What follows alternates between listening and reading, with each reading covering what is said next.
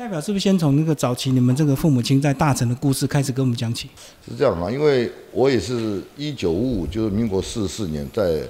二月过完农历节，我们大陈岛整个撤退。那时候我还没出生，我在妈妈肚子里面。嗯，啊，我是在台湾出生，在农历朝五月端午过后初九撤，所以说大陈岛呃。播种台湾收割的啦，是 是，哎，所以早一代我们这个我大陈岛，我属于算那个是上大城人，是我们大城有分上大城跟下大城啊。那我的祖父、我的外公外婆、我的姑姑、我的叔叔、阿伯，我们都一起撤退。我们这个比较就是就是一江山战役以后哈。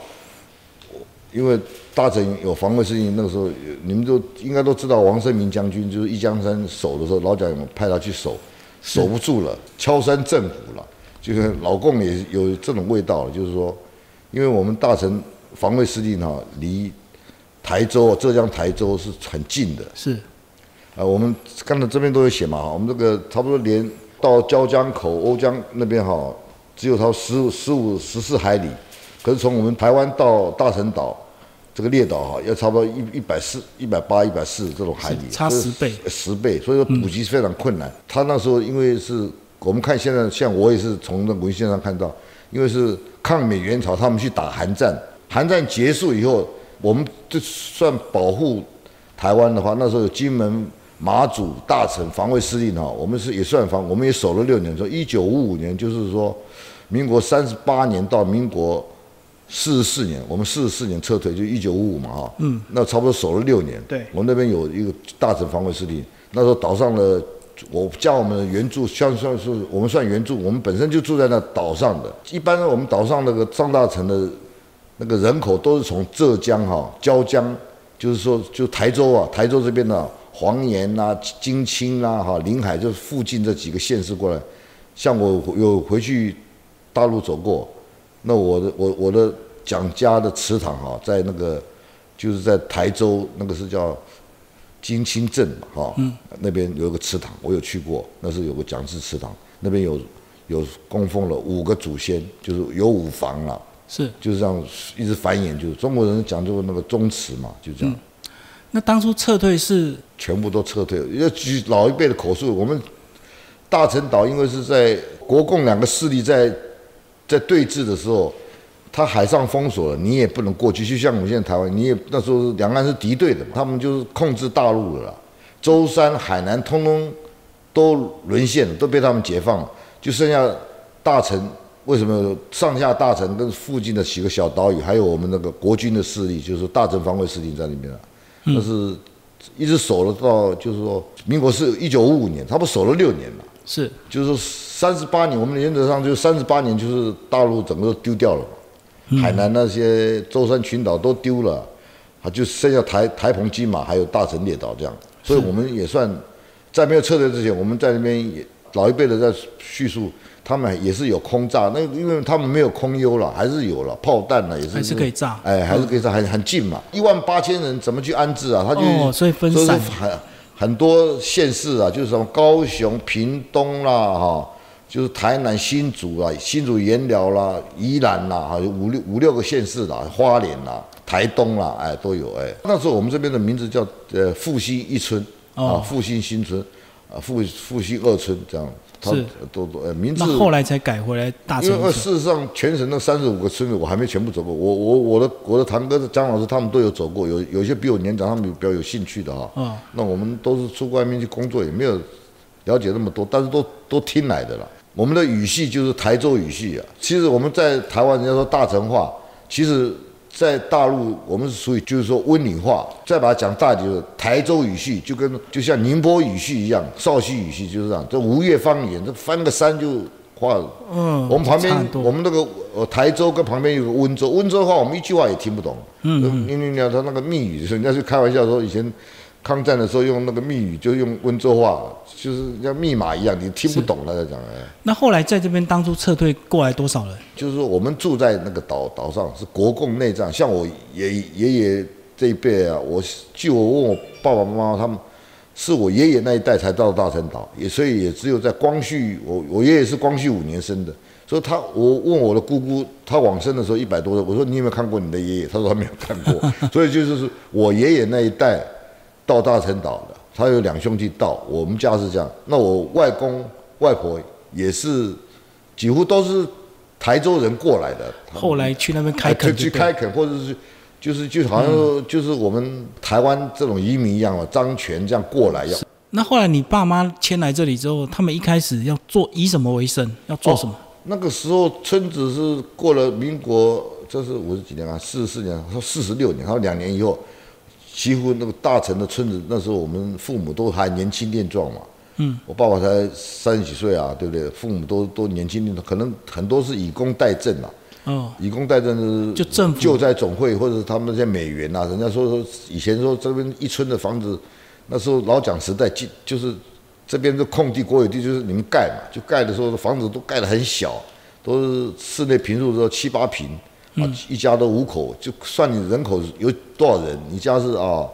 你有几个小孩，几个就算算下来，就说你父母啊，我那时候我多爷爷奶奶都在，都很小，就多少人口可以盖多少平数，就对。就是它是以人口来分分配的，有的人人口多，比如八个，他就有比较大一点的一间半，是所谓一间半，一间就差不多只有七八平这样。那你父亲当时是靠什么为生？哦，我父亲他们在大陆大陈岛几乎都是渔民啊，没有农民，很少，我说来台因为没有什么耕地啊。来台湾之后嘞，来台湾以后，他们就呃也是到处打工嘛。到处打零工啊，后来就政府有辅导就业啦，就是说后来我爸爸最后是去在花莲就有渔船，就是有分小时候我们有吃吃鱼，爸爸就是沿岸去捞嘛，可是这边不是渔产呐、跟大陈岛天壤之别啊。大陈岛他们他们老一辈的在讲说，他们只要那个舢板出去，有时候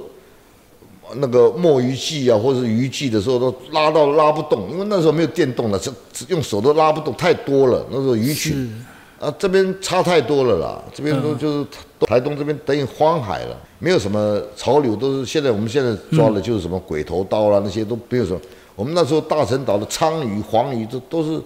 高经济价值的。哦现在一条鲳鱼、一条黄鱼，你就过年去买看看，都是好好几百好好不是好现在都可能都要上千的，野生已经没有黄鱼了。嗯嗯嗯据我所知，现在大陈岛附近有在养那个黄鱼。嗯，是。那我十几年前有，所以他们当时只能做一些零工。那他们来的时候就是，譬如说我们有的妈妈们，他们横贯公路开垦啦、我们哦，老小时候农民就去那边做。不是，他们就是去去帮佣，去帮那些农民北北打工，他们去煮饭给他们吃，就是这样。我们妈妈都是带着我，我记得我很很小的时候，我舅舅，小我我的小舅是，他很小，就是也是到那个横贯公路开垦，他们去煮饭给那些呃农民。女性朋友就去煮饭，就对。就是妈妈们，就是能够做、啊男生去做工男生就是有的是做工啊，但是做工不是我们强项，我们是打鱼的，我们是渔民啊，哼 哼所以我们为什么要分在靠海边？就是，可是抓鱼的情况后来慢慢胆大了，就是我小学的时候，我觉得那时候家里爸爸爸都去什么拖网什么什么那些抓一些虾啦、虾干、虾皮那些，那时候我们就常常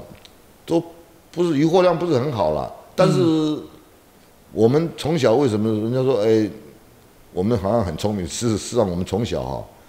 家里的那个鱼鱼新鲜的是鱼吃的比较多，鱼虾这真的有帮助。这可能这可能像像我哥哥七十几岁都没有假牙，对不对？都都都都，可能这个可能是有。所以代表你觉得过去这段对你后来不管是读书或就业有帮助吗？就是会让你更刻苦励志这哎，样。对我们大人都从小都很刻苦的，因为我们来的时候等于逃难了，就是人家说一包子，其实其实就是因为两个主义的不同嘛，一个共产主义，一个三民主义。我常常在讲，那个就是时代的这个悲剧啊。中国人为了一个主意要，到底现在就可以证明说，这个主义到底谁好，就是让人老百姓富起来。这是上一代的恩怨，应该有下一代有智慧去解决。那后来你是怎么样从一般的行业转做代表？什么事情让你决定要做代表？因为当初我们这边有一村三百四十八户，二村七十八户，将近有四百多户。是可是我们从小又感觉上这边我们的民意或者我们的建议都没有受到，因为没有民意代表帮我们发声，哦或者甚至有就是就是像我这个年纪的，或者那时候我才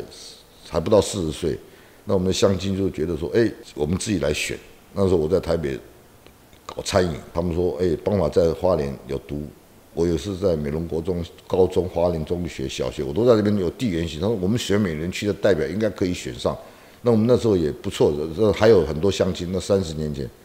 我有基本盘嘛，人家说选举有基本相亲帮忙的话，应该可以选得上。他们都评估过后，我就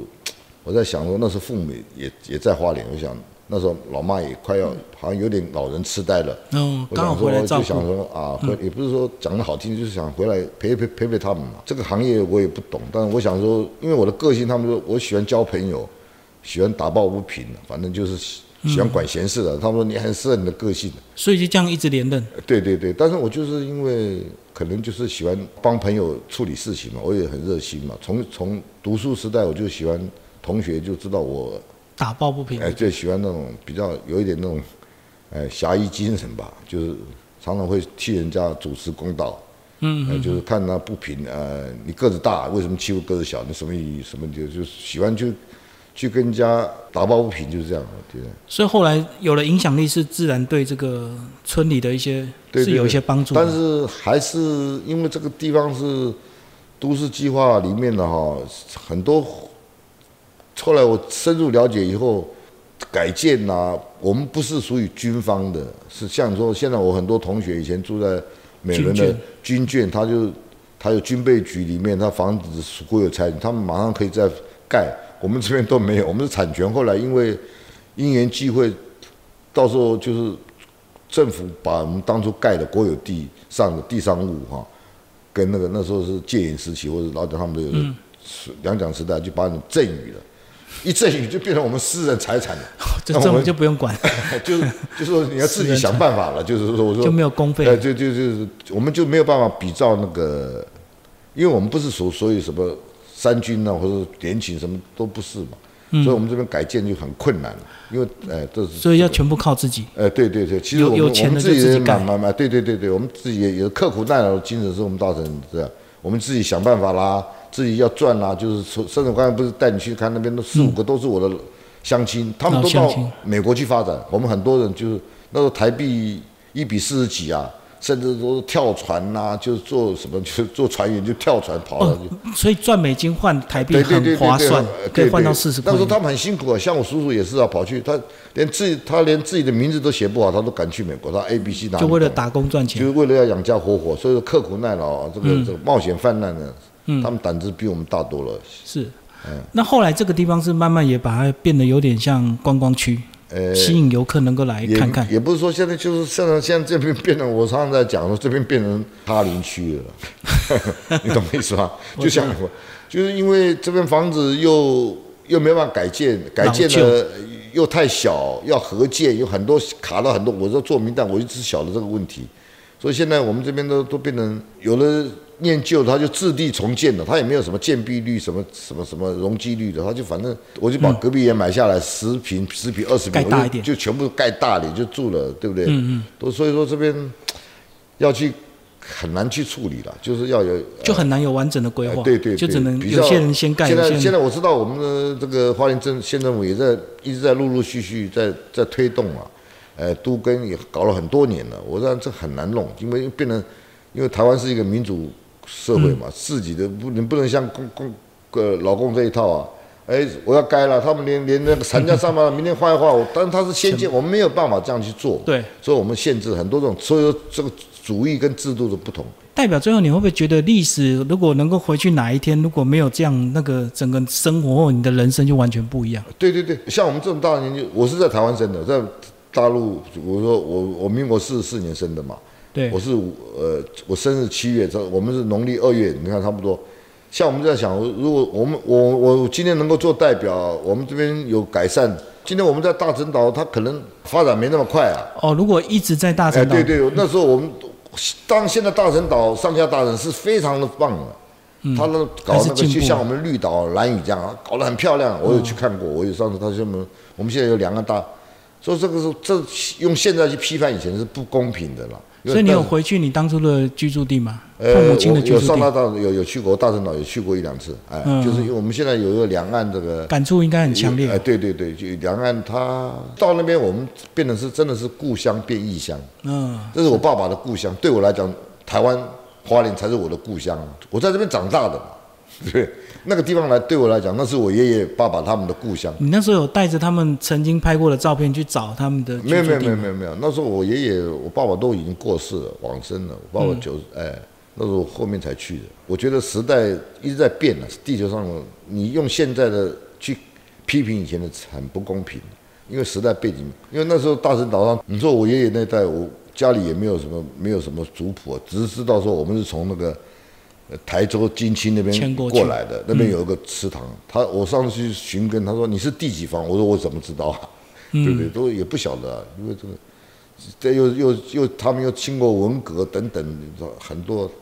他们过现在都过得很好了，也是不错。是是是因为哎，对吧？就大家都有进步，哎，所以就都都都有进步了。当，历史没有永远的敌人，就对对，了。但是我觉得我们台湾以前说最美的是是人嘛，嗯就是因为我觉得我们的软实力，我们的教育很成功了。这边还是我的故乡，那边只是我故乡，是我爸爸的故乡。像我这种观点，我想年轻的更应该怎么样去更能够了解你了解他，他了解你，又就不要产生冲突嘛，最好是这样。是好，谢谢代表我们介绍这个大成的故事，谢谢。